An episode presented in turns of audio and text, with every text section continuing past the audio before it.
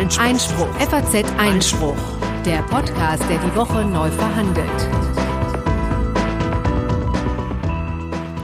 Herzlich willkommen, liebe Hörerinnen und Hörer, zum FAZ Einspruch Podcast, Folge Nummer 51, heute am 28. November 2017. Es begrüßen Sie wie stets ich, Konstantin von Leyen.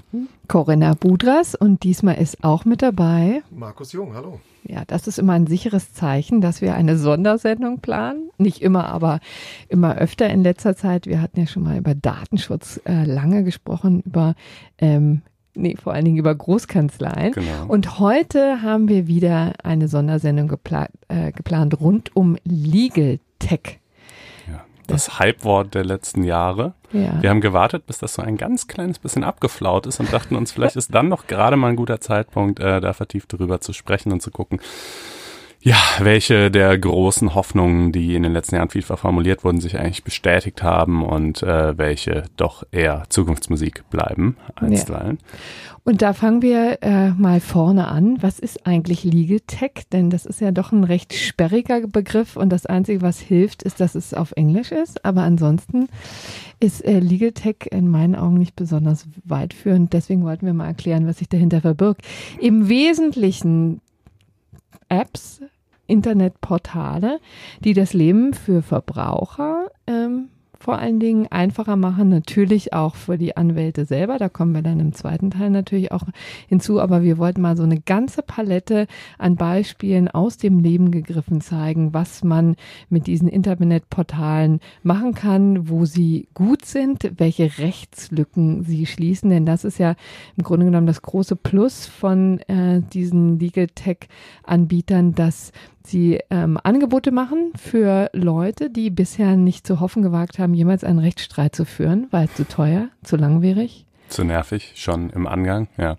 Ich glaube, es ist ganz sinnvoll und so haben wir es uns auch für die Sendung vorgenommen, wenn man quasi auf der Innovationsskala das untere und das obere Viertel ausklammert. Soll heißen, am unteren Viertel bewegen sich Dinge, die manche Leute als Legal Tech bezeichnen, die nach meinen Begriffen aber einfach nur total basaler Einsatz von Technologie äh, im rechtlichen Kontext sind. Also die Tatsache, dass ich E-Mails verschicke oder dass ich halt irgendwie auf Back Online nach einem Dokument suche, anstatt das irgendwie, keine Ahnung, aus den staubigen Archiven der Bibliothek händisch rauszukramen, das mag man von mir aus begrifflich auch unter Legal Tech subsumieren, aber finde ich jetzt irgendwie einfach thematisch nicht so reizvoll und auch nicht so neu. Ähm, da würden wir also eher weniger drauf eingehen. Dito übrigens auch auf die elektronische Akte bei Gerichten. Das ist gegebenenfalls nochmal ein ganz eigenes Thema. Obwohl da viele wahrscheinlich entgegenfiebern würden diesem Thema hier. Aber, aber da kann man ja auch eine Sondersendung machen, so im Jahr 2026. Genau, ja, das, das bis dahin äh, ist es dann ja soweit.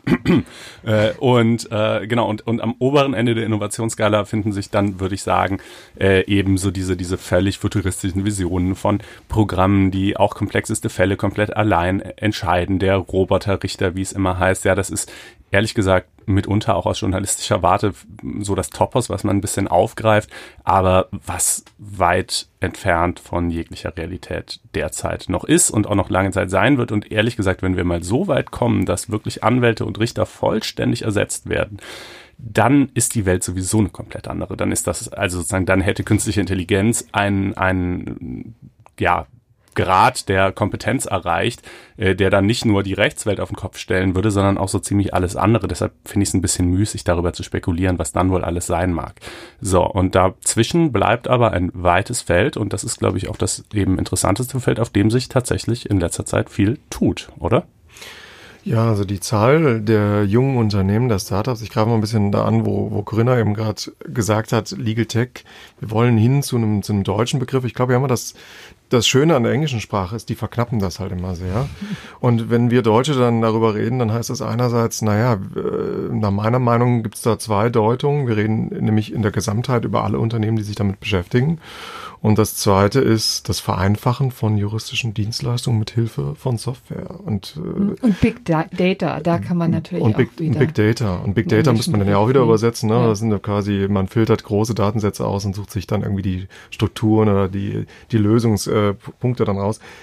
Also es gibt diese zwei Facetten sicherlich von, von, von äh, Legal Tech. Einerseits in der Gesamtheit der Branche, die es betrifft, aber auch natürlich die, die Dienstleistung, die es beschreibt. Mhm. Und immer ganz brauchbare Übersichten. Und man hat so das Gefühl, dass momentan sich sehr viel bewegt in Deutschland, aber halt nicht so viel wie in Amerika, wo das Ganze ja ursprünglich auch herkommt. Mal wieder, muss man sagen. Also in Deutschland gibt es auch jede Menge Start-ups, ne, die sich da mit neuen Ideen an den Markt wagen, die auch mitunter sehr unterschiedlich sind, was die Rechtsgebiete angeht. Ja, sicherlich. Also ähm, man muss das, so haben wir es auch in der Vorbesprechung zur Sendung mal uns angeschaut, unterteilen generell in den Bereich, was es an verbrauchernahen Themen gibt, also den Neudeutsch B2C-Bereich, über den wir jetzt gleich ein bisschen sprechen werden, aber natürlich auch, was gibt's für maßgebliche Veränderungen für die ähm, Arbeit der Anwälte selbst, wo gibt es Lösungen, die der Rechtsberater selbst in seine Arbeit integrieren kann, damit vielleicht effizienter wird oder wieder aus Sicht des Mandanten Leistungen billiger anbieten kann. Das ist ja auch mal was, was die Unternehmen interessiert. Das ist also der gesamte Bereich Neudeutsch äh, B2B, über den wir auch mhm. reden werden. Ja. Und da ist ja wirklich auch ganz interessant, ne, dass die Anwälte schon auch sehr ein ambivalentes Verhältnis zum Thema Legal Tech haben, ne, zu diesem ganzen Bereich. Also ja. ähm, letztendlich mhm. arbeiten ist das wahrscheinlich ein Gebiet, wo sich ähm, die Technik schon ähm, ziemlich weit vor gewagt hat, vielleicht weiter sogar als in vielen anderen. Ich habe äh, nur, ich hatte eigentlich gar nicht vorgehabt, das hier vorzutragen, aber weil du gerade gesagt hast, die Anwälte haben mitunter so ein bisschen Berührungsängste. Äh, ich lese mal ein Zitat vor, ähm, das stand so in der Zeit. Die Mehrzahl der deutschen Juristen stand bis vor kurzem solchen technischen Errungenschaften eher skeptisch gegenüber. Weithin herrschte die Furcht davor, dass der Mensch durch die Technik verdrängt werde. Inzwischen aber ist einiges geschehen, insbesondere im letzten Jahr. So haben die Fachverleger gemerkt, dass Jurisprudenz und Technik sich längst heimlich verlobt haben und ihre Ehe stabil sein wird.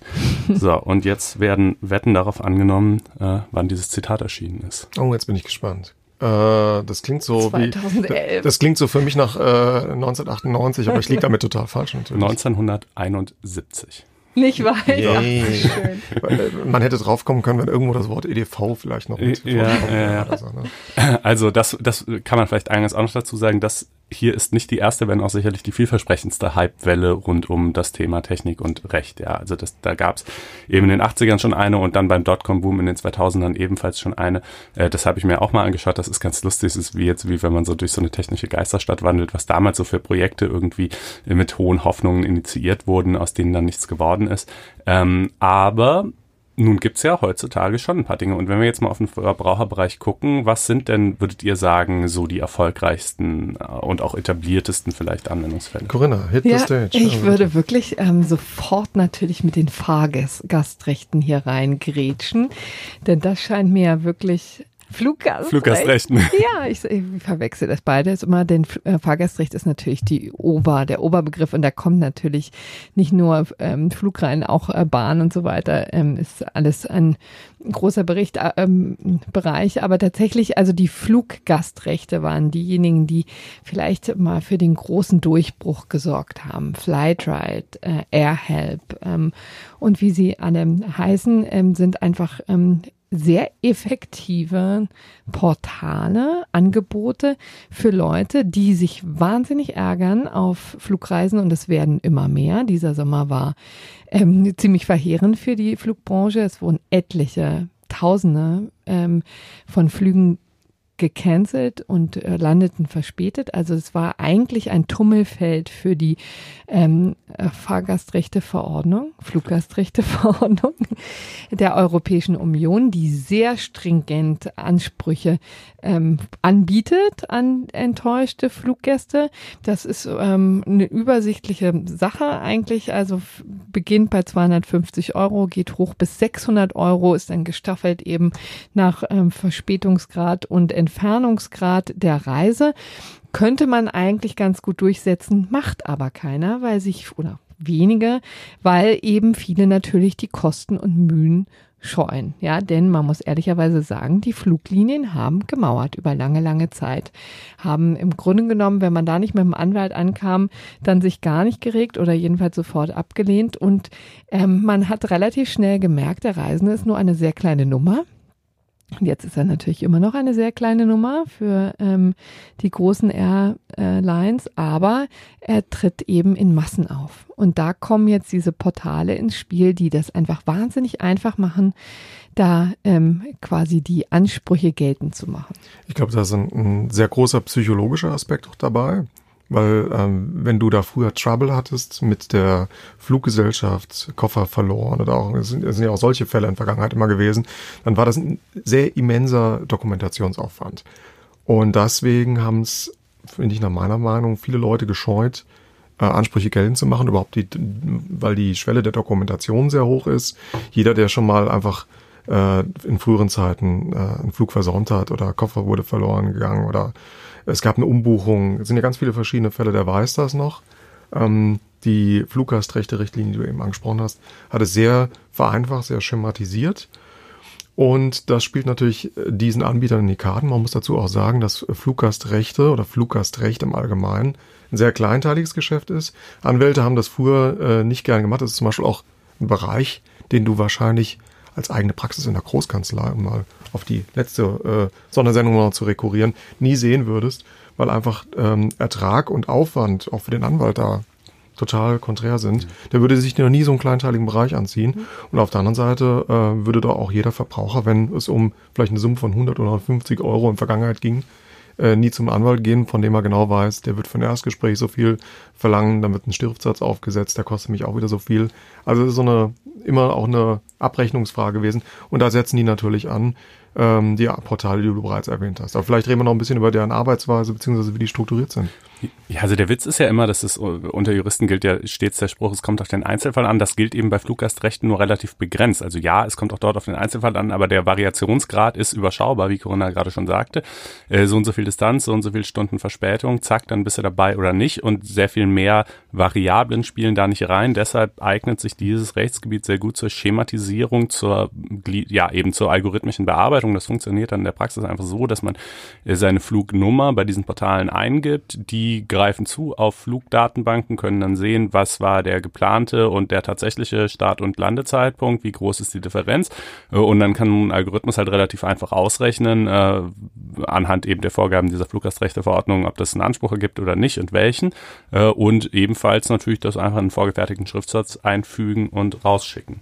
Das ist ganz richtig, Konstantin. Ich denke, dass wir das immer wieder kernendes Element jetzt sein wird bei den verschiedenen Geschäftsmodellen, die wir im B2C sehen, dass ihnen gemein ist, dass dahinter steht eigentlich, Corinna hat es vorhin erwähnt, Big Data, Analysen ermöglichen, automatisierte Abläufe nochmal runterzubrechen und zu schauen, wo passt mein Fall tatsächlich rein. Und äh, je häufiger halt immer der gleiche Fehler auftaucht, wir werden das Dingen bei geblitzt.de äh, sehen, desto leichter wird es natürlich auch da Einspruch zu erheben, was vorzuformulieren oder auch Rechte geltend zu machen. Das wäre übrigens auch total, weil du, du hattest dich zwar eben nur versprochen, aber das wäre im Bereich Fahrgastrechte, also bei der Bahn, auch total verdienstvoll, wenn ja, das da nee, mal einer machen würde. Bahnbuddy. Gibt's das? Ja, ja, da werden wir gleich okay. drüber reden. Weil das nämlich ja ne, die totale Pest ist in der Bahn, dass du irgendwie so diese, diese Papierformulare ausgehändigt kriegst. Und dann Kannst du alles online machen, Konstantin. Ja. ja, ist das so? Okay. Ticket hochladen. Ah, guck mal, siehst du, ist schon direkt also extrem Learned Lebens, für mich hier. Ja. lebensnah unser Podcast. Echte Lebenshilfe hier. Ähm, das, der Punkt ist übrigens auch, was da auch eine Rolle spielt und was sehr, sehr neu ist für dieses ganze äh, Konstrukt, ist, ähm, dass wir haben tatsächlich zum ersten Mal Recht ohne Risiko. Ähm, denn das ist ja eigentlich das deutsche System, ist ja immer, dass man ähm, auch ein sehr anderes als das amerikanische. Da wird man ähm, wird immer eigentlich verlangt von demjenigen, der seine Ansprüche Geld macht, dass er so überzeugt ist davon, dass er Ansprüche hat, dass er auch bereit wäre, sein eigenes Geld einzusetzen. Ne? Das ist der Grundgedanke hinter dem deutschen Rechtssystem. Deswegen kostet Klagen fast immer was. Also man muss, es sei denn, man gewinnt, dann äh, bekommt man es am Ende zurück, aber man muss erst immer in Vorleistung gehen. Ne? Und äh, eine andere Variante ist natürlich noch, man kann äh, sich versich äh, versichern dagegen, aber da muss man eben ähm, monatliche oder jährliche Beiträge zahlen. Ne? Aber das ist der Grundgedanke. Der wird jetzt zum ersten Mal durchbrochen durch diese Angebote, denn ganz viele Leute locken tatsächlich, ganz viele Anbieter locken damit, dass die, das Risiko komplett bei Null liegt. Das heißt, das wird übertragen auf den Anbieter und ähm, teilweise wird sogar das Geld vorgestrickt. Ne, wird sagt also äh, tatsächlich die wir wir zahlen dir schon mal den Schadensersatz, den du zu erwarten hast, weil wir so sicher sind, dass wir mit unseren Berechnungen richtig liegen, dass wir tatsächlich das Geld auf jeden Fall eintreiben. Das ist der Gedanke dahinter und der ist sehr neu und natürlich reizvoll für, für Verbraucher. Das sind zwei, äh, zwei Varianten gewissermaßen. Das erste ähm, ist die Rückkehr der Prozessfinanzierung im, im Bereich der, der Verbraucherklagen.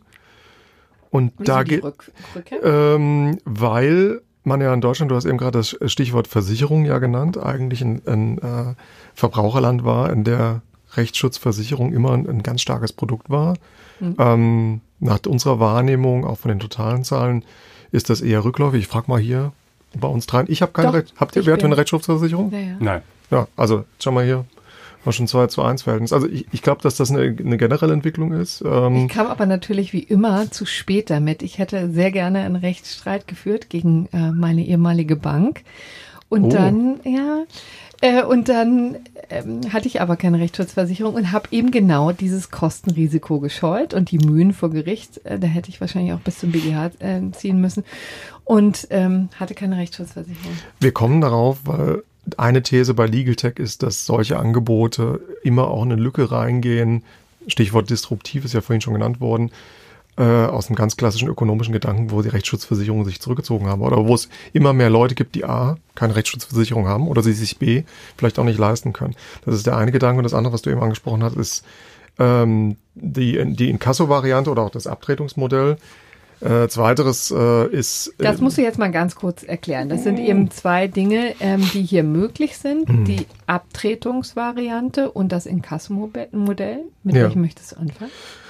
Uiuiui, also ich fange mal mit der Inkasso-Geschichte an. Da muss man auf dieses schöne lange deutsche Wort Rechtsdienstleistungsgesetz mal zurückkommen. Ja. Wir kürzen das mal mit RDG ab. Da geht es um die außergerichtlichen Rechtsdienstleistungen, weil letztendlich ähm, kann ein Legal Tech-Unternehmen ja folgendes sein. Ein Legal Tech kann sein, wir kommen über die disruptive Variante, es sind gar keine Juristen, es sind äh, B-Wähler, V-Wähler, die eine gute Idee haben oder auch noch mit dazu Hilfen haben von Ingenieuren ähm, ich weiß, dass das Thema Legal Tech viele Ingenieure auch interessiert, deswegen auch noch draußen nochmal einen Gruß an diejenigen, die sich speziell heute deswegen hier einschalten, die also gar nichts mit Jurist, Juristerei zu tun haben, die, die diesen disruptiven Gedanken pflegen, die dann aber auch nicht die Variante pflegen können, wir haben eine Zulassung, wir gehen, treten als Kanzlei auf, denn das ist die andere Variante. Variante eins also, ich habe überhaupt nichts mit Jura zu tun, dann muss ich mir überlegen, wie gebe ich, wie gehe ich mit so einem Thema an den Markt und da bietet einfach ähm, das Rechtsdienstleistungsgesetz noch in seiner jetzigen Form, es gibt äh, aktuell große auch rechtspolitische Diskussionen, wo und wie das reformiert werden sollte, die Möglichkeit.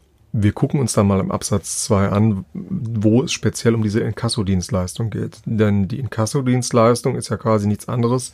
Ich beauftrage ein Unternehmen damit, meine Forderung einzuziehen. Das Inkassounternehmen behandelt also quasi eine fremde Rechnung. Und dann kommen wir zu dem Thema Abtretung. Wie kommt es an die fremde Forderung ran, halt über die, das, die Rechtsfigur de, der Abtretung, dann wird es eingezogen als eigenständiges Modell. Und das ist ja der, der Charme dieser Vari Variante ist, normalerweise kennt man Inkasso-Unternehmen ja nur hm. als böse Menschen, die gegen einen selber, gegen den armen kleinen Verbraucher vorgehen wollen, weil der Rechnung nicht gezahlt hat oder auch eingesetzt wird, vielleicht von windigen Angebo äh, Anbietern, die einem ein Abo untergeschoben haben und dann wird das sozusagen durch Inkasso-Unternehmen äh, geltend gemacht und durchgesetzt. Und hier ist es aber anders, genau umgekehrt. Das heißt, ich kann auch Inkasso-Unternehmen losschicken und dann ja. wiederum gegen Unternehmen, die mir meinen Schadensersatzanspruch schulden, ähm, da äh, auf den Weg zu bringen. Ja, also das die Problematik und die ist auch noch nicht ähm, endgültig äh, durchentschieden, ist eben dürfen sich diese Legal Tech Unternehmen tatsächlich als Inkassodienstleister äh, am Markt etablieren oder nicht? Also, oder ist das eine Umgehung des Rechtsdienstleistungsgesetzes? Denn eben für wirklich rechtsberatende Tätigkeiten sind dann eben nur Anwälte zugelassen. Für die gelten nach dem RDG tausend spezielle Vorschriften. Äh, für Inkassounternehmen nur eingeschränkt.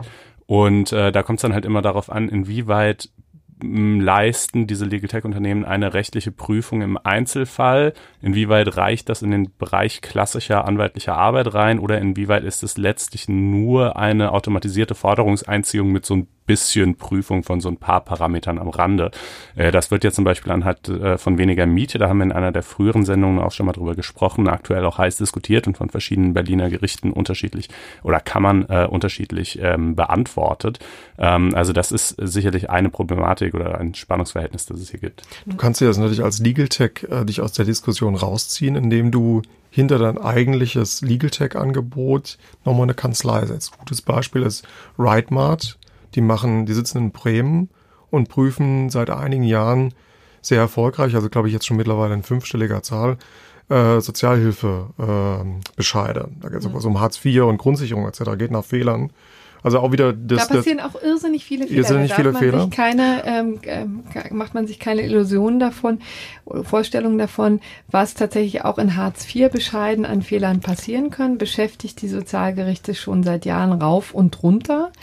Und ähm, hier ist offensichtlich ein Anbieter, der das Ganze auch mal systematisiert. Und das ne? Folgeproblem ist ja einfach, Stichwort wieder, wie, wie kommen solche Leute zu ihrem Recht? Die können eben gerade nicht eventuell äh, in dreistelliger Zahl erstmal äh, Euros hinlegen für den ersten Anwaltsschriftsatz oder für die, für, die, für die Gebühren. Die können dann zwar Prozesskostenhilfe, äh, Beratungshilfe ja, okay, beantragen, PK, aber das ja, ist ja. auch natürlich wieder ein Akt. Das muss erstmal bewilligt werden, dann muss ein Anwalt finden, der diese Mandate macht und so weiter. Es ist natürlich sehr viel einfacher, wenn du eben so ein Unternehmen hast, äh, was das äh, risikofrei und automatisiert für dich eintreibt. Der Gedanke, warum wir über auf Rightmart eben gekommen sind, ist, dass die hinten dran noch eine Kanzlei gesetzt haben. Also da sitzen auch wirklich mhm. Anwälte mit einer Zulassung. Denn das ist ja das äh, gängige ähm, Argument gegen Legal Tech-Angebote, die auch aus der Anwaltschaft selbst kommen.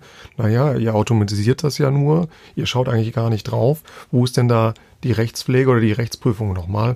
Und da gibt's schon eine Unterscheidung äh, von Legal Tech A und Legal Tech B, wenn da noch eine Kanzlei hinten dran gesetzt wird. Ne? Rightmart, wieso heißt denn eigentlich Rightmart? Also so wie Walmart, nur mit Ride vorher. Okay. Ich glaube, es geht bei Legal Tech immer sehr viel um äh, ja. geläufige Namen. Man wie, weiß nicht, ob ja. das hilft übrigens. Es ist auch tatsächlich so, übrigens Paradebeispiel hatten wir eben mit den Fluggastrechten. Es ist ja auch noch nicht mal so, als hätten die da eine Abdeckung von 100 Prozent, ne? Nee. Sondern es ist ganz erstaunlich immer noch, wie viele Leute gar nicht wissen, dass sie überhaupt Ansprüche auf ähm, Schadensersatz haben in Konstellationen, zum Beispiel von Flugreisen und wo immer noch ganz, ganz viele ähm, quasi Ansprüche nicht, also auf der Straße rumliegen. Interessanterweise aber hat es so sehr zugenommen, dass äh, trotzdem die, die Zahl, ähm, die liegt so zwischen 20 und 30 Prozent von Ansprüchen, die geltend gemacht werden, auch dank dieser Legal Tech Unternehmen, ja, also im Fluggastrechtebereich. Das sind so vorsichtige Schätzungen, das weiß man natürlich nicht genau.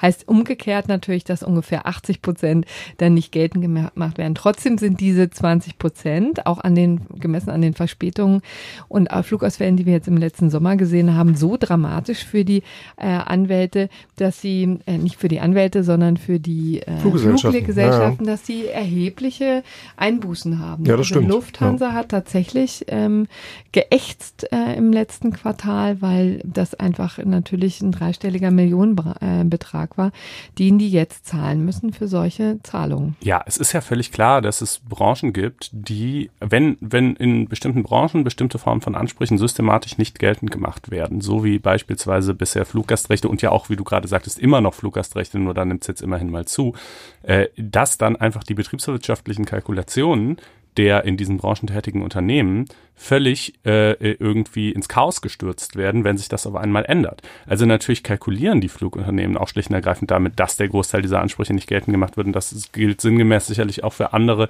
Anwendungsfälle in anderen Branchen. Also das ist sicherlich sozusagen dann was, was die Wirtschaftslage betrifft, irgendwie ein, ein disruptives Potenzial, was da schlummert. Ähm, aber Fluggastrechte ist immer so das Erste, worüber man redet. Es gibt schon auch noch ein paar andere. Ne? Ja, ich möchte nur eine letzte okay. Sache und dann können Ich würde auch gerne noch einen Punkt sagen, weil das gut so. Ja, aber, äh, jetzt, du, ähm, letztendlich ist es so, dass ähm, bei den Flug Gastrechten hier ja das ähm, ganz oft das Abtretungsmodell eine Rolle spielt. Das heißt, man ist sehr schnell auch seine seine Ansprüche los. Ja, also man kann sozusagen dann innerhalb von kürzester Zeit seine ähm, das Geld dann bekommen und dann macht Flightride und Co machen dann weiter und streiten vor Gericht und kriegen das dann womöglich erst ähm, ein ähm, paar Wochen oder Monate später, aber treten eben in Vorleistung. Übrigens, was bei Flightride auch noch ganz interessant ist, die äh, treiben auch ganz viele ähm, Urteile bis hoch zum EuGH oder zum Bundesgerichtshof. Also die haben tatsächlich auch, das ist ja auch ein Verdienst von einigen wenigen Legal Tech-Unternehmen, die tatsächlich auch ähm, da da, darauf bedacht sind, die Rechtsprechung voranzutreiben und das auszudifferenzieren. Ja, ne? die sind darauf bedacht, den Fluggesellschaften klarzumachen, äh, wir geben nicht nach äh, und, äh, und ziehen es halt durch mit natürlich verbunden mit der Hoffnung, dass sie dann in Zukunft direkt zahlen. Und ähm, das Ganze ist natürlich etwas, was den Fluglinien überhaupt nicht gefällt. Ne? Also Ryanair zum Beispiel versucht ja dagegen vorzugehen, hat das auch schon ähm, in seinen AGBs eben eigentlich festgelegt, dass solche Abtretungen dann nicht möglich sind. Also der Sie wollen sozusagen ihre Kunden auf Gedeih und Verderb an ihre Ansprüche ketten, die sie dann hoffentlich nicht durchsetzen. Ja, in der, äh, jedenfalls ist das die Wunschvorstellung von Ryanair. Klappt nur nicht ganz, denn die Gerichte machen da nicht mit. Da gibt's vor ein paar Wochen eine sehr ähm, bemerkenswerte Entscheidung des Landgerichts äh, Nürnberg, genau, Nürnberg führt genau zu dem Fall, wo Ryanair versucht hat, das wollte ich ansprechen, ähm, diese, in den AGBs diese Abtretungsthematik komplett auszuschließen. Und da hat das Gericht dem erstmal einen Strich durch die Rechnung gemacht. Wir müssen gucken, wie das weitergeht. Ist sehr spannend, aber wie Konstantin eben sagte, es hat was mit Beharrlichkeit zu tun. Äh, diese Unternehmen geben Verbrauchern auch eine Stimme. Und das ist, glaube ich, auch bei einem großen äh, Punkt, der hier bei uns in der Vorbereitung auch angeschlossen wurde. Stichwort Dieselgate, auch so ein Fall. Vielleicht ja, können wir da mal kurz Dann gehen wir jetzt zu Dieselgate. Was gibt's da? Ähm, ja gut, jeder, der momentan ein Auto fährt oder der äh, das Thema Diesel mal in seinen Browser eingibt, der kommt ja bei äh, Google AdWords oder auch vergleichbaren Anbietern, ähm, äh, Browsern ähm, doch sehr schnell auf Angebote wie Dieselfuchs oder äh, Verklag VW, wie die alle heißen. Aber es gibt natürlich, es, es gibt natürlich auch solche Angebote wie, wie MyRide. Wir müssen über MyRide reden. Das sind sicherlich die, die am profiliertesten oder mitbekanntesten sind, die auch als Rechtsdienstleister antreten und, wie Sie sagen, stellvertretend für Zehntausende von ähm, geschädigten VW-Kunden Klagen einreichen. In Braunschweig sind wir mittlerweile in der zweiten Instanz. Äh, in Nürnberg gibt es einen Fall und äh, auch in München, also mindestens drei größere Fälle bekannt. Äh, gegen Audi gibt's jetzt die erste Klage beim Landgericht Ingolstadt. Eigentlich äh, relativ ähnliche Konstellation immer. Sammeln, Einsammeln von Ansprüchen über eine Suchmaske im, im Netz. Ähm, Abtreten der Forderung und dann natürlich, was du äh, vorhin, glaube ich, noch nicht angesprochen hast, Stichwort Provision. Das machen die ja natürlich hm. nicht alle immer nur, weil die irgendwie sagen, wir wollen Ganz ja das Re Thema, Rechtsfortbildung ja. oder wir sind hier die Gutmenschen. Nein, es geht natürlich auch hier um ein Geschäft. Ähm, hinter diesen größeren Anbietern stehen im Regelfall immer Prozessfinanzierer, viele mit einem angloamerikanischen Hintergrund, ähm, die nach Deutschland gekommen sind, weil dann natürlich auch eine, sie ein Geschäft wittern, ein Venture wittern und ähm, die verlangen dann im Regelfall zwischen 20 und 35 Prozent Provision, wenn die Klage dann mal Erfolg hat. Ist schon viel und kann man natürlich auch günstiger haben. Wie gesagt, wenn man einen Anwalt nimmt und gewinnt, dann äh, trägt die Gegenseite die äh, Kosten. Bei einer Rechtsschutzversicherung ist es natürlich irgendwie auch günstiger. Aber letztendlich äh, ist natürlich der große Vorteil, dass man sich da dem ganzen Ärger vom Hals hält. Ne? Das ist sozusagen die, die Ratio dahinter? Es gibt eine App, die interessanterweise noch nicht mal eine Provision verlangt. Die ist in Deutschland, soweit ich weiß, noch nicht verfügbar, aber macht in England und in den Vereinigten Staaten eine Menge Gewinn. Do Not Pay heißt die. Also in dem Fall bezahlt man sozusagen weder die App noch, noch bezahlt man die Leute, die Geld von einem wollen und vor denen einen die App schützt. Das ging los ursprünglich wegen, wegen Parktickets. Ja. Das war, glaube ich, der erste Anwendungsfall ja, davon. Ja, ne? Äh, Joshua Prouder heißt der Erfinder. Ähm, ganz illustres äh, Kerlchen wird in der englischen Presse einmal als das Whiskit der Legal Tech-Szene bezeichnet, also als, als das Wunderkind der Legal Tech-Szene. Ähm, kommt ursprünglich aus England und äh, hat studiert oder studiert noch in Stanford. Ist ja eigentlich die führende Wirtschaftsuniversität in, in Amerika und hat, äh, wie du eben sagtest, als erste äh, in, in Anwendung entwickelt einen sogenannten Chatbot. Vielleicht muss man kurz nochmal erklären, was ein Chatbot ist. Es hm. Ist, äh, man, da bin ich jetzt mal gespannt auf deine ja, Erklärung. Also jede, sind Worte zu fassen, ist auch nicht viel, Viele von uns haben vielleicht früher ja gerne mal irgendwelche äh, äh, äh, ja, Abenteuerspiele gespielt, wo jemand einem erzählt hat, da sind das passiert, du gehst jetzt nach A und B und je nachdem, was du geantwortet hast, gehen die Geschichte weiter. So banal beschrieben funktioniert ein Chatbot gewissermaßen auch.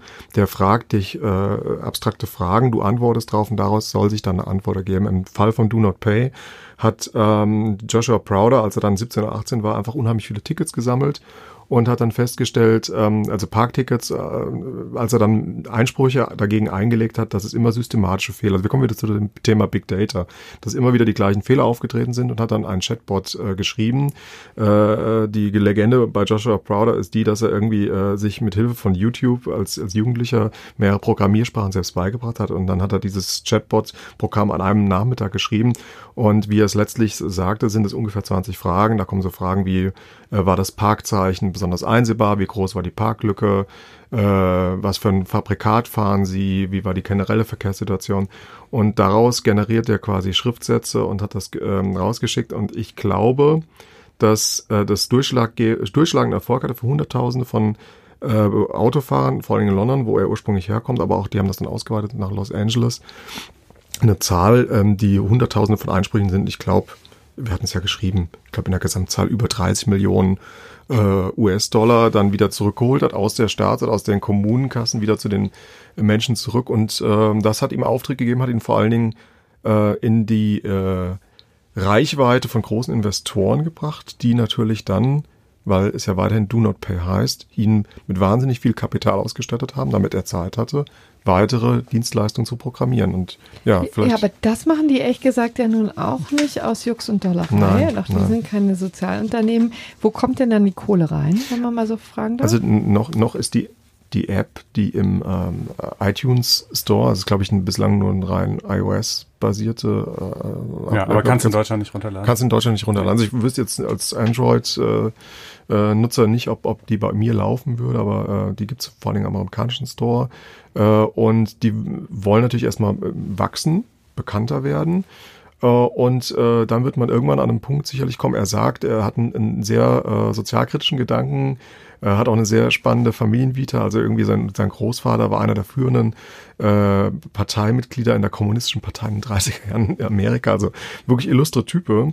Äh, sollte man sich da mal ein bisschen anlesen. Aber dann gibt's auch schöne YouTube-Videos über ihn. Ähm, jedenfalls sagt er noch, er möchte das eigentlich solange es geht, kostenlos halten, weil er damit ein Alleinstellungsmerkmal hat gegenüber anderen vielen Legal Tech äh, Unternehmen, weil er sagt, ähm, damit schaffen die natürlich auch einen Markt und eine Nachfrage und er möchte ja eigentlich, das ist der große Ansatz, irgendwann mal den Anwalt überflüssig machen, weil er sagt, Do Not Pay ist der erste Roboteranwalt und Das ist natürlich vielleicht kann Konstantin noch die anderen Dienstleistungen noch Ja, so ein also es gibt inzwischen äh, über 15 oder nee, 15 genau äh, verschiedene Anwendungsfälle, die dieses Do Not Pay abdeckt. Nicht alle sind überall verfügbar und wie gesagt, keiner davon ist leider derzeit in Deutschland verfügbar, denn es muss natürlich jeweils an die nationale Rechtslage irgendwie angepasst werden. Ähm, aber zum Beispiel kannst du das Ding auf dein Online-Banking zugreifen lassen, ja, musst du natürlich dich auch erstmal wagen, ja. Äh, Oho. aber oh, oh, und dann sieht es irgendwie, ähm, äh, welche Überziehungszinsen von deiner Bank geltend gemacht wurden. Das hat man ja immer mal wieder gerne, dass Banken da irgendwie von Verbraucherzentralen verklagt werden. Dann kommt raus, ah, die haben zu hohe Überziehungszinsen oder Kontoführungsgebühren oder ähnliche Dinge ge- eingefordert. Dann scannt das das komplett automatisch durch, sieht, okay, so und so viel wurde, so und so viel hätte gedurft, erstellt daraus einen Schriftsatz, fertig. Andere Geschichte, Flugbuchungen. Jetzt geht jetzt nicht um Verspätungen, sondern offenbar ist es in den USA so, das war mir auch nicht bekannt, dass wenn du einen Flug buchst und der nachher dann günstiger äh, verfügbar ist, du bestimmte Ansprüche hast. Ja, das ist, ist halt anscheinend nach amerikanischem Recht so. Ähm, und äh, das Ding scannt deine, deine ähm, Inbox, also dein, dein Mail-Postfach nach Bestätigungsmails von Flügen, die du gebucht hast, guckt, welcher Preis steht da drin, scannt dann die aktuellen äh, verfügbaren Preise für dieselbe Strecke, sieht, okay, es gibt jetzt irgendwie 200 Dollar billiger äh, und schreibt dann die Airline an und fordert es ein. So, ne? Und in der Art gibt's halt noch etliche weitere. Also äh, und das, das ist, geht so in die Richtung, was ich eben meinte. Das bringt, glaube ich, schon ein paar Branchen, wenn genug Leute anfangen, das zu nutzen, echt in arge Bedrängnis, weil die natürlich damit kalkulieren, dass, dass diese Dinge eben einfach durchgehen. Ja, also er wird als Robin Hood des äh, Internets ge gefeiert dafür. Wir müssen abwarten. Die App ist jetzt, glaube ich, seit Mitte Oktober am Start. Es gab am Anfang die üblichen Kinderkrankheiten. Da haben sich Leute beschwert, weil das ja auch auf die Rechtslagen in den jeweiligen Bundesstaaten runtergebrochen ist. Es hat, wie du eben gesagt hast, äh, natürlich auch eine Hürde, die man sich als Verbraucher überlegen muss, eine sehr hohe äh, Hürde bei den Zugriffsrechten, die die App, die dir der App gen- genehmigen muss. Da schon, aber, Ja. aber auch nur da. Also ansonsten ist es halt super smooth. Ne? Es ist halt so viel einfacher als, als alles andere. Ja. Ähm, klickst dich da echt durch da so ein paar hübsche Dialoge durch. Das macht noch geradezu Spaß. Ich habe mir das mal angeschaut online. Es hat so, ist so eine gewisse Gamification der, äh, äh, der Rechtsverwirklichung. Ähm, und äh, ja, und bist dann halt in wenigen Minuten fertig. In der Zeit hättest du noch nicht mal einen Anwalt gegoogelt und angerufen, Ja, geschweige geschweige denn dem deinen Kram geschickten äh, Beratungsvertrag unterschrieben etc. Warum der ähm, dieses Produkt natürlich gerade in Amerika, unabhängig davon, dass er da studiert, aufsetzt, hat natürlich auch einen ganz banalen Grund. Man muss sich Amerika anschauen. Äh, wie viel wohnen da, wie viel leben da jetzt? 300 Millionen 300 Menschen? Wir haben, ja. wir haben äh, da einen Anwaltsmarkt, der runtergebrochen, äh, sagt man so, zwischen 1,6 bis 2 Millionen äh, Anwälte hat. Eine ziemliche Abdeckung. Ziemliche Abdeckung. Ihr seht jetzt schon die Diskrepanz und jetzt kommt es dazu, viele dieser Anwälte äh, sind klassische Corporate-Anwälte, also arbeiten auf Unternehmensseite. Also dieser Gedanke des Verbraucherschutzes, den er natürlich auch so aus UK, aus seinem Heimatland kannte, hat er da in Amerika nicht so gefunden. Das war für ihn einer der Treiber.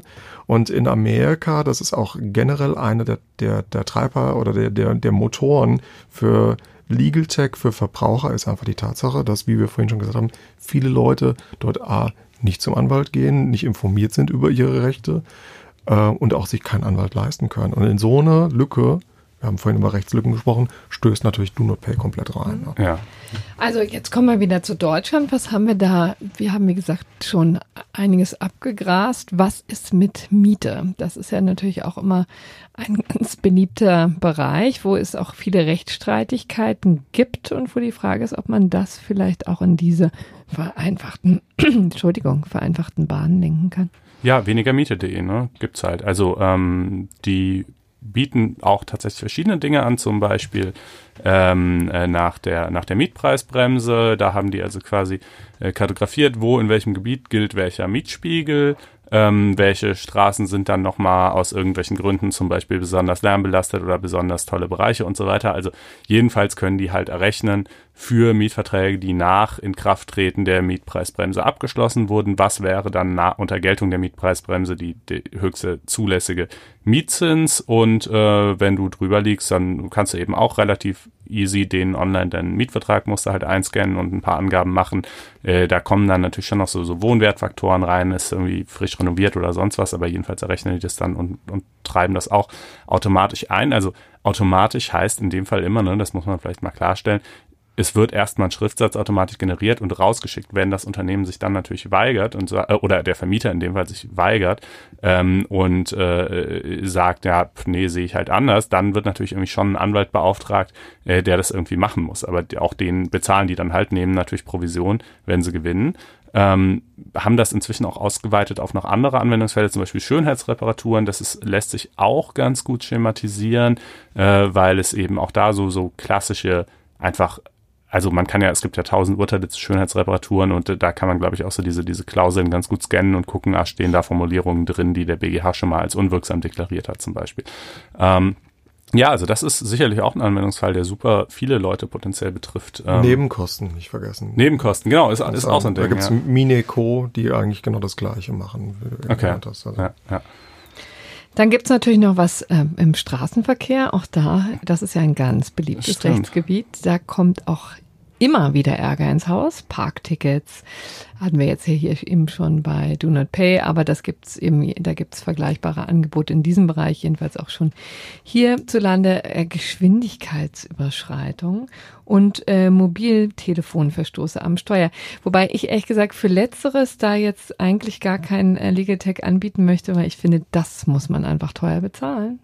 Ja, naja, gut. Das, das, ja. Und ich weiß nicht, wie man aus Wenn es tatsächlich so war, ja gut, gesagt. das ist ja. dann ja sowieso immer noch die Frage, was die im Einzelfall für dich tatsächlich bewirken können. Wenn du halt geblitzt wurdest, eindeutig mit dem Handy am Ohr, dann, dann wäre dann, also Digitech ist ja keine Zauberei. Wenn, naja, aber zum Beispiel gerade bei diesen ähm, Blitzern gibt es ja schon eine ganze Menge Möglichkeiten, übrigens auch schon im analogen Feld. Also gewiefte äh, Verkehrsrechtler argumentieren natürlich immer mit unzulässigen, rechtswidrigen Messstationen, ne? Mhm. mit Blitzern, die falsch aufgestellt sind und auf deren Basis du dann natürlich keinen Bußgeldbescheid verschicken kannst. Ne? Das ist natürlich sozusagen die Argumentation durch den Rücken ins Auge und den Hinterkopf oder wie geht das? äh, von hinten durch die Brust ins Auge. Von hinten Dankeschön. durch die Brust. Aber äh, hier haben wir interessanterweise einen Bereich, der ganz klassischerweise eigentlich noch in Anwaltshand ist. Äh, Verkehrsrechtler gibt's ja, ich will jetzt nicht sagen wie Sand am Meer, aber das ist noch eine sehr ausgeprägte Branche im Vergleich zu dem, was wir vorhin über die Reisevertragsrechtler äh, ja gesagt haben. Und da stößt nun auch äh, ein Berliner äh, Legal Tech Unternehmen rein, hinter dem aber auch eigentlich, wir haben vorhin über das Stichwort Inkasso schon gesprochen, eigentlich ein Inkasso-Unternehmen steckt. Geblitz.de heißt mhm. die Marke. Und äh, die machen genau das, was du eben äh, beschrieben hast. Die werten äh, zigtausende von, von Bußgeldern, Bußgeldbescheiden aus, Einsprüchen, können die dann formulieren, schauen nach systematischen Fehlern.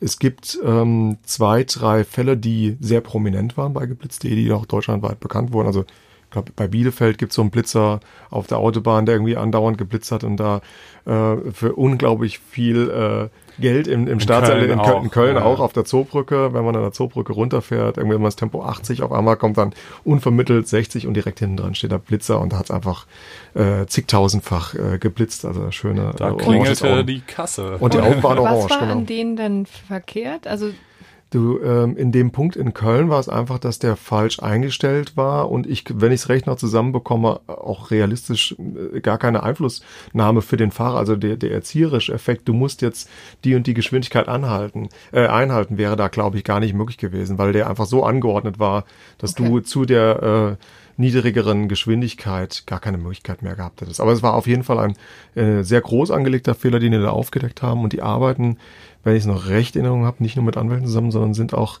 da im Hintergrund mit dem ADAC. Also da müssen wir nochmal äh, gegenchecken. Das machen wir natürlich nach der Sendung gerne nochmal, aber auch irgendwie äh, verbandelt, dass dann der ADAC da immer auch ein Interesse natürlich hat. Ja, als äh, Verbraucherschutzverein natürlich, ja. verbraucherschützende Organisation. Aber du sagtest eben schon, ähm, Verkehrsrecht ist ein Feld, wo sich noch sehr viele Anwälte tummeln, eben gerade auch so die kleineren Anwälte. Vielleicht ist das doch eine ganz gute Gelegenheit, äh, den Bogen zu schlagen zu der Frage, äh, was das alles denn für die Anwaltsbranche bedeutet. Für Verbraucher mhm. haben wir es jetzt gerade skizziert. Es gibt schon diverse wirklich praktische Anwendungsfälle. Es werden sicherlich nicht weniger, sondern mehr in den nächsten Jahren. Ähm, bricht den Anwälten da das Geschäft weg? Also das sind, ist ein wichtiger Punkt, Konkurrenzsituation. Der andere ist das Thema Sonderwissen. Äh, Juristen häufen ja durch ihre Arbeit Sonderwissen an. Das wissen sie. Das ist auch ein Vorwurf, der von außen natürlich immer wieder kommt. Und äh, disruptive, ja, muss man doch so sagen, von, von so disruptiven äh, Unternehmen, die gehen in den Markt rein, die sagen, wir wollen einen äh, Vorsprung von Sonderwissen ausgleichen, wir wollen da ein Monopol äh, aufbrechen. Und äh, früher hat man halt einfach nur die Möglichkeit, in solchen Fällen zum Anwalt zu gehen.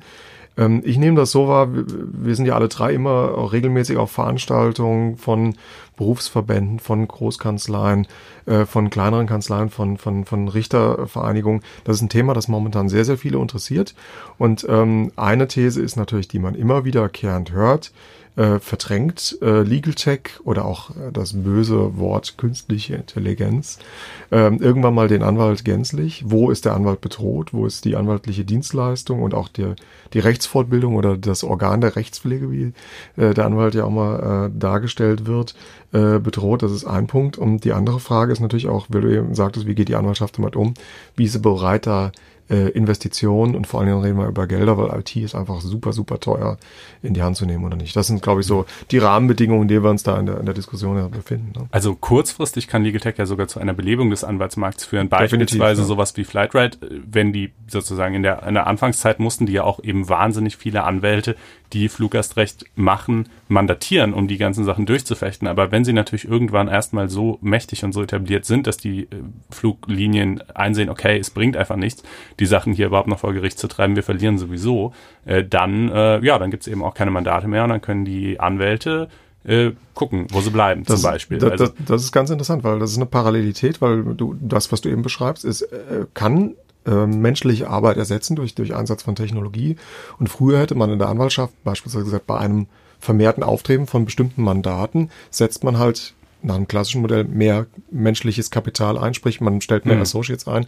Oder äh, was vor, vor Legal Tech ja eigentlich so the, der große Hype war, äh, Legal Process Outsourcing oder Projektanwälte, man setzt die halt ein. Das ist das, was man ja, wir haben vorhin kurz über Dieselgate sieht, äh, bei Kanzleien sieht, die jetzt in, mit der Abwehr der Verbraucherklagen äh, äh, betraut sind. Die haben unheimlich viel Personal aufgebaut, weil sie das sonst gar nicht schaffen. Ja, da sind natürlich auch im Hintergrund Einsatz von Technologie da. Die werten die Daten aus, die vergleichen die, die führen auch ihre Datenbanken.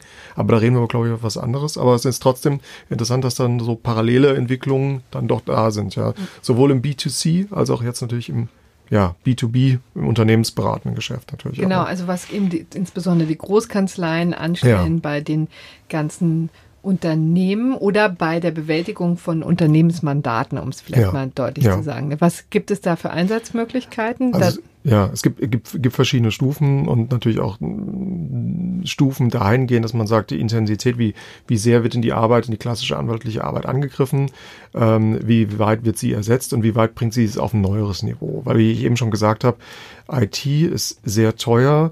Äh, Kanzleien haben ihren ja, Kostenblöcken einfach zwei großen Kostenblöcke. Das eine sind immer die Personalkosten, das andere ist natürlich äh, Projekt- und Ausstattung, Büro- und Ausstattung, Immobilienkosten. Sind die eigentlich die beiden größten äh, Kostenblöcke jahrzehntelang gewesen. Jetzt gewinnt die IT immer mehr an Bedeutung hinzu. Und IT kann halt auch entweder heißen, ich baue mir die Struktur selbst äh, ich kaufe mir die ein über einen externen Dienstleister, dann wären wir wieder bei den Legal Techs, und zwar diejenigen, die sich dann an den äh, an die Kanzleien selbst wenden. Oder äh, dritte Variante, ich mache das im Sinne eines Inkubators und äh, unterstütze, wie es verschiedene Kanzleien machen, Dantons, Baker, McKenzie gewissermaßen auch. Ähm, Inkubator bedeutet ja entweder in der Variante, ich hole mir die, die Startups rein und lass die, baue denen quasi eine, ein Umfeld, wo sie Produkte entwickeln, von denen ich als ähm, Kanzlei direkt äh, dann auch profitieren in der Arbeit. Oder ich bin Sponsor, wie wir es beispielsweise hier in Frankfurt haben mit Reinvent. Da sind ähm, diverse Kanzleien oder Kanzlei ist Baker McKenzie ist beteiligt, aber auch äh, Industrieunternehmen Daimler ist damit dabei. Da ist ZF Friedrichshafen dabei, ähm, Bosch ähm, die sich da alle äh, beteiligen, was sponsern und die geben damit natürlich auch Startups eine Möglichkeit, die ja häufig Schwierigkeiten haben über längere Sicht. Wie finanzieren sie Ideen? Die haben ja auch eine Entwicklungsphase und von irgendwas müssen die ja auch leben oder von irgendwas müssen die auch investieren. Und da sind natürlich solche Sponsoren auch ganz hilfreich. Ja. Und die haben ja auch wirklich Maßnahmen dann oder entwickeln Anwendungen, die ja in den Kanzleien auch wirklich ja. sehr nützlich sind, ja, ja. die auch Arbeit übernehmen, die ehrlich gesagt kein Volljurist mit Prädikatsexamen gerne übernehmen möchte. Ja. Also systematisch Immobilienkaufverträge ja. durcharbeiten zum Beispiel. Das ist eigentlich schon die zweite, das ist eigentlich schon die zweite, dritte Stufe, weil in der ersten Stufe hat Legal Tech für, für Kanzleien auch wieder ausgehend von Amerika vor allem bedeutet, wie kann ich meine Arbeit besser dokumentieren, wie kann ich sie besser organisieren äh, dann auf einer ganz banalen Ebene, du hattest vorhin ja äh, äh, Back Online beispielsweise angesprochen, dann wurden Datenbanken aufgebaut. Ne? Äh, das war eine ganz frühe Form von Verständnis von Legal Tech, zumindest wie die Kanzleien es betrieben haben. Dann ging es auch, wie kann ich ähm, Dokumentation gegenüber meinen Mandanten automatisieren? Wie lege ich elektronische Akten etc. an? Ähm, wie kann ich den Fortgang äh, von ähm, internen Projekten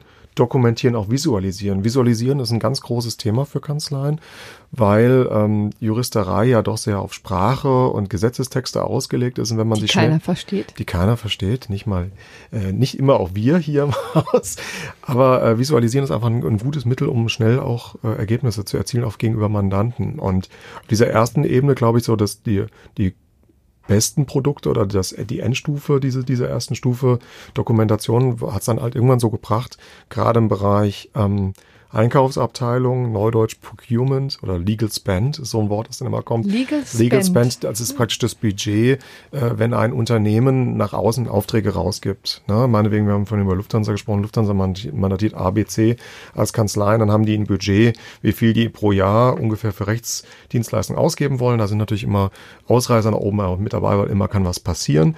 Und für die geht es natürlich darum, sie wollen möglichst gute, qualitative Arbeit haben für möglichst wenig Geld ja, ja jeder, der Kostendruck steigt. Der ne? Kostendruck auf steigt auf die Großkanzleien. Ähm, die Verkaufsabteilungen haben einfach immer mehr Macht bekommen. Und dann ist so ein Tool, was dir genau anzeigen kann, so und so viel ist für ein Budget noch da, so und so viel äh, Bild man, Mandant A beziehungsweise Kanzlei A, so und so viel gibt äh, Kanzlei B aus, ist das für die sehr hilfreich. Und das ist natürlich auf dieser Stufe so sicherlich die ja ähm, mit anspruchsvollste Lösung, die es gibt. Ja. Mhm. Aber dann gibt es natürlich auch eine andere, du hast es eben angesprochen, Immobilientransaktionen. Das war vor ein paar Jahren ähm, das ganz große Thema ähm, Software, die ähm, ähm, Machine Learning, sagt man immer, Deep Learning, die einfach ähm, sich selbst Sachen beibringen, selbst äh, durch in komplexen Dokumentationen Verknüpfungen erstellen kann. Immobilientransaktionen oder generell M&A-Transaktionen sind natürlich spitze. Wir haben gerade auch wieder vor ein paar Tagen mit, mit Anwälten zusammengesessen und dann, wenn du dann einfach hörst, wie war M&A vor 20 Jahren, wie ist M&A heute, ja, das ist natürlich ein ganz also anderes das Geschäft. delikate geworden. Geschäft von Fusion und Übernahmen. Genau. Und Unternehmenskäufen. Aber wie denn? Also was kann man das irgendwie greifbar machen? Was, äh, da? Ähm, na, früher wenn, saßen die Junganwälte in den Kellern und haben da die Akten durchforstet. Beziehungsweise, wie ich gehört habe, man wird dann halt einfach wie so eine Kinderlandverschickung äh, zu dem Zielunternehmen hin. Ja. Das Zielunternehmen hat den damals dann so einen Raum in oder fensterlosen, einen fensterlosen Räumen einfach zur Verfügung gestellt, hat jeder so ein Sandwich bekommen und seine Limo und sah dann irgendwie äh, tagelang nicht gesehen und war auch tagelang weg und man muss natürlich auch sagen, damit häuft man natürlich auch für die Kanzleien äh, natürlich auch ein, ein, ein großes Bündel an Honoraren auf. Das mhm. ist nicht, also äh, betriebswirtschaftlich für die Kanzleien ein tolles Geschäft gewesen äh, in diesen Datenräumen. Und das dreht immer mehr und mehr. Du hast eben vom Kostendruck ja auch schon gesprochen. Und mittlerweile hat man einfach halt Programme, man loggt sich als äh, Anwalt ein, man lädt sich die Daten aus einem sogenannten digitalen Datenraum jetzt auf, man hat Zugriffsrechte, man kann da reinschauen. Und man muss halt nicht mehr nach Hintertupfingen fahren, sondern man bleibt in seinem schönen Büro in Düsseldorf oder Frankfurt oder auch München sitzen, macht das alles da von Ort. Man kann direkt Reports erstellen, miteinander austauschen. Es ist alles deutlich effizienter und schlanker geworden im Sinne des Mandanten, weil der muss weniger Zeit zahlen. Ne? Ja, Markus Hartung, der ja viel auch zur Anwaltsbranche schreibt und forscht, äh, hat das, glaube ich, irgendwann mal mit den Worten Legal Tech ersetzt, nur wofür man sowieso keinen Anwalt braucht, zusammengefasst. Das stimmt vielleicht einerseits, aber andererseits ersetzt es eben auch Dinge, für die man aber doch bisher schon teilweise Anwälte jedenfalls eingesetzt hat. Äh, für die Kanzleien ist es insofern ärgerlich, als dass die dann eben weniger billen können. Für die Anwälte selbst ist es wahrscheinlich eher nett, wenn so ja, diese stumpfsinnige nett, Arbeit ja. äh, wegfällt ähm, und dafür eben nur höher qualifizierte Arbeit. Wobei ich denke gerade so nach, also manchmal in den meisten Jobs ist es ja vielleicht auch ganz erleichternd, jetzt nicht wochenlang in einem Datenraum zu sitzen, aber so einen gewissen Anteil an, an äh, weißt du, also wenn, wenn Ich glaube, das will man nicht, Konstantin. Ja, meinst du? Mhm. Also ich glaube, ja, hat ja, die Erfahrung hat ja von uns dreien keiner gemacht, aber äh, Doch, zwei, du, ja, Konstantin. Im M&A? Achso, nee, im M&A jetzt aber nicht. Nö, aber man kann es sich ja auch vielleicht sogar gedanklich auf seinen eigenen Job übertragen. Also auch bei uns, oder bei mir jedenfalls, könnte ich mir sozusagen Teile meines Jobs vorstellen, die sich Teil automatisieren ließen und andere Teile, die halt irgendwie ein total kreativ schöpferischer Prozess sind, der sich jedenfalls bei der Dieser Podcast jetzt ja, aber das, das Genau, dieser Podcast wäre zum Beispiel somit das letzte, was sich automatisieren ließe.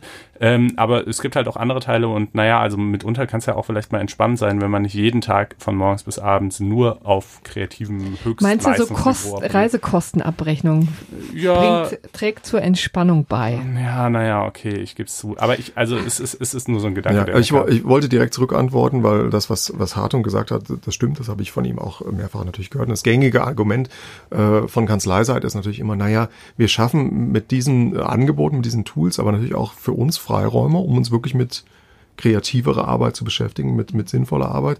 Und man darf ja nicht glauben. Steuersparmodell. Aber man darf ja zum Beispiel nie, nicht glauben, dass die Anwälte dann am Ende so einer Datenanalyse nicht nochmal selbst drauf gucken müssen. Also ja, sind eigentlich, das, ja. das sind eigentlich zwei Argumente. Am Schluss muss doch mal ein Mensch drauf gucken.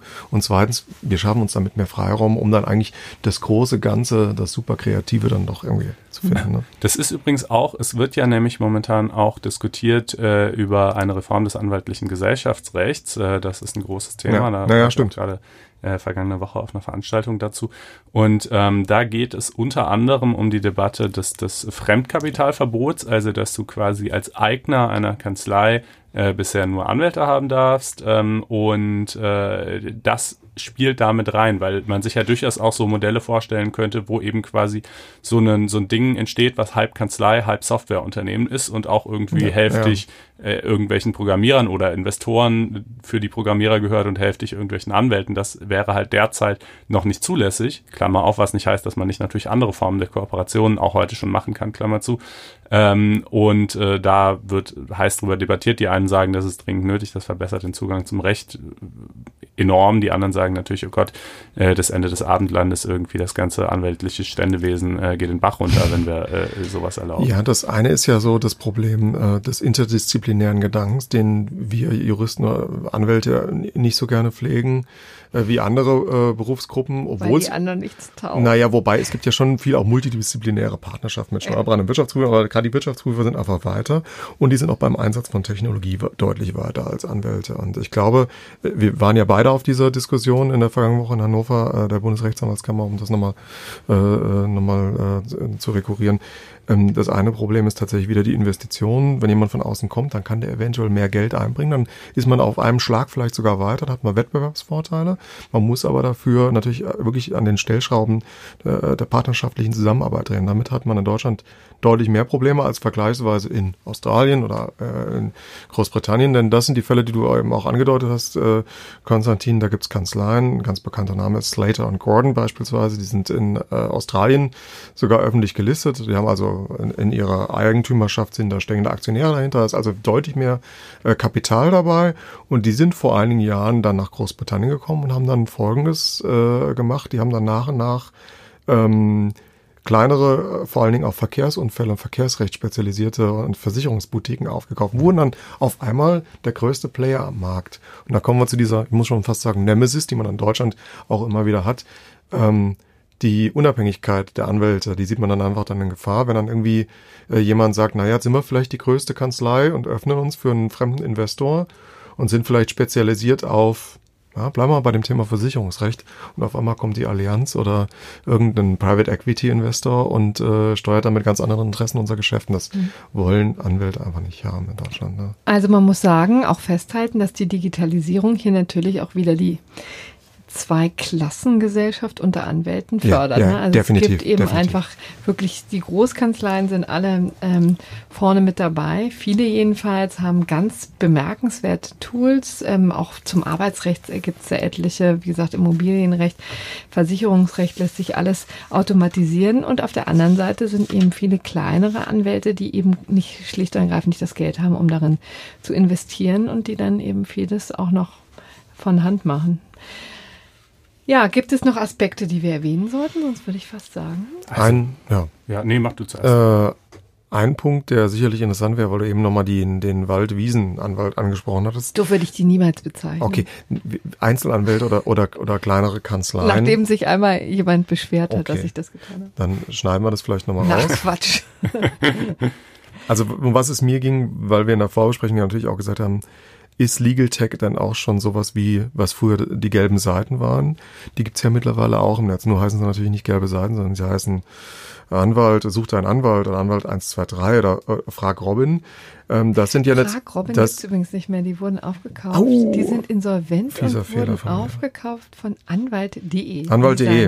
Und das Stelle. ist natürlich eine Möglichkeit für mich als, als, als kleinen Anwalt, ähm, das Internet und damit auch Legal Tech zu nutzen, im Sinne eines Directories, eines Verzeichnisses, um deutlich mehr äh, Mandanten einzubringen. Wobei ich das jetzt tatsächlich in dem eingangs angesprochenen äh, untersten äh, Quartier so, der äh, Innovationsskala verorten würde, also dass ich halt online auffindbar bin in, in, einer Art von Kartei, Das für- wo dann ein- meine der Verständnis, okay, ja. Gebiete eingetragen sind. Das, ja, klar, also aber das finde ich irgendwie einfach selbstverständlich im, im Jahr 2018, das finde ich jetzt noch nicht so besonders.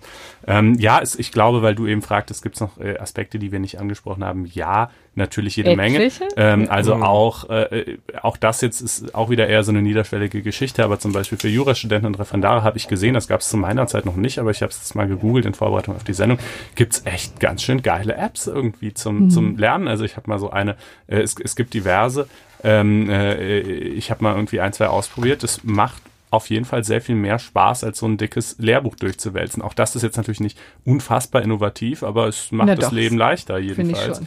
Ähm, Eine ja. Erwähnung wert, auf jeden Fall. Ja. Und, und man, äh, weil du eben Jura-Studium angesprochen hast, ist natürlich eine Entwicklung, die aber auch wieder gefördert wird von den Sponsoren aus der Industrie und von den Großkanzleien. Äh, es gibt eine bemerkenswerte Anzahl mittlerweile von von Veranstaltungen, von lo lokalen Legal Tech Gruppen und auch sogenannte Hackathons, äh, bei denen sich also quasi bewusst Juristen und Techniker und dann entsteht ja auch so ein neues Berufsbild, über das man hier immer wieder auch mal in Deutschland äh, diskutiert, Legal Engineer, also der legale, der ju juristische Ingenieur, wenn man das mal so sagen will, die finden sich da zusammen und entwickeln Produkte zusammen. Rechtstechniker. Re Rechtstechniker ist, auch, ist auch ein gutes Wort. Gut, das Wort gibt's schon länger, das hatte bisher eine andere Bedeutung, aber, Ja. ähm, äh, aber ja, so können sich eben auch äh, Bedeutungen wandeln. Ja, die machen diese Hackathons zum Beispiel dann Mhm. zusammen, ne, dann wird halt irgendwie 24, also ich war, ich war bei bei sowas noch nie. Da, aber ich stelle mir das irgendwie immer so vor, dass sie dann da irgendwie ihren, ihren Matcha-Tee aus, aus ihren ausgehöhlten ja. Avocados trinken und äh, da irgendwie 24 Stunden. Ja, also es gibt ja auch sicherlich sehr viel Club Mate und koffeinhaltige Getränke, weil das sind, glaube ich, lange Nächte vom, vom Rechner. Aber was man so mitbekommt, die kriegen konkrete äh, Fragestellungen. Man geht mit kompletten, äh, konkreten Vorstellungen rein, was will man eigentlich danach haben. Und die schauen schon drauf. Also ich habe da jetzt auch schon ein paar Hintergrundgespräche geführt. Es findet jetzt hier auch in Frankfurt äh, äh, wieder das ein oder andere statt. Da haben die schon Interesse dran zu gucken, wie interagieren die, wie ist das Sozialverhalten und wie ist, wie, wie plausibel sind die Lösungen, die die dann auch anbieten. Wie viel, was bringt uns das für den juristischen Alltag als Anwälte? Und die entwickeln dann wirklich in 24 Stunden so zumindest so eine Alpha-Version, die ist vielleicht noch nicht marktgängig, ja, ja. aber äh, zur Lösung eines genau. bestimmten Problems. Okay, ja, ist ja spannend, muss ich mir eigentlich echt auch mal aus der Nähe äh, anschauen. So, dann sind wir hier bei knapp einer Stunde angelangt, haben hoffentlich einen ganz guten Überblick gegeben über die Angebote, die es einerseits für Verbraucher gibt und andererseits die Diskussionen, die in der Anwaltschaft zu diesem Thema laufen. Bedanken ja. uns für die Aufmerksamkeit. Herzlichen Dank speziell an dich auch, Markus, dass du Vielen mal Dank, wieder ja. Danke, den Weg in unser kleines, süßes Studio gefunden hast. Ja, wir freuen uns, äh, wenn ihr uns eine Sternchenbewertung geben wollt im iTunes Store, auf Spotify oder wo auch immer ihr uns hört. Und zu guter Letzt jetzt noch ein paar Worte in eigener Sache. Ähm, ihr habt hier jede Woche diesen Podcast. Gerade habt ihr ihn wieder gehört. Hoffentlich hat er euch gefallen und gut unterhalten. Aber wie ihr ja vielleicht auch schon wisst, ist dieser Podcast eigentlich nur ein kostenloses Add-on zu dem Hauptprodukt FAZ Einspruch, das wir hier ja auch immer wieder in der Sendung erwähnen. Ähm, und ja, dieses Hauptprodukt kostet im Gegensatz zum Podcast Geld, ist allerdings recht erschwinglich, äh, ungefähr 4,90 Euro oder was heißt ungefähr 4,90 Euro pro Monat für Studenten. Und ähm, wenn euch das interessiert, aber ihr euch noch nicht sicher seid, ob ihr es tatsächlich haben wollt oder nicht, dann könnt ihr auf faz.net-einspruch testen gehen und euch dort ein kostenloses vierwöchiges Probeabo klicken. Nochmal ein Wort, alles zusammengeschrieben, faz.net-einspruch testen. Äh, was bekommt ihr, wenn ihr das macht? Ihr bekommt an sechs Tagen die Woche, jeweils abends circa um 19.30 Uhr, eine Zusammenstellung aller Texte, die irgendwie mit Recht, Justiz, Rechtspolitik zu tun haben, aus der FAZ des Folgetages. In der Ausgabe, die sonntagsabends erscheint, sind außerdem auch die Texte aus der Frankfurter Allgemeinen Sonntagszeitung mit drin, wo Corinna beispielsweise schreibt. Ähm, die Texte sind mitunter auch noch ausführlicher, haben noch ähm, weitere rechtliche Details, die vielleicht aus Platzgründen einfach nicht in die gedruckte Zeitung gepasst haben. Und es gibt einmal die Woche, nämlich immer dienstagsabends, das Einspruchmagazin, wo sechs exklusive Stücke drinstehen, die nur dort erscheinen. Die werden beispielsweise auch von Corinna und mir geschrieben, aber auch von einer großen Schar von klugen Gastautoren, Daniel Thüm, Elisa Hofen, Michael Kubiziel, Paul Kircher, Volker Rieble, Klaus Rennert, Bettina Limberg und viele, viele andere. Ähm, und ja, wir würden uns sehr freuen, wenn ihr Lust hättet, das mal auszuprobieren. Ähm, in diesem Sinne, faz.net-einspruch testen. Schaut es euch mal an. Macht's gut. Wunderbar. Ciao. Tschüss.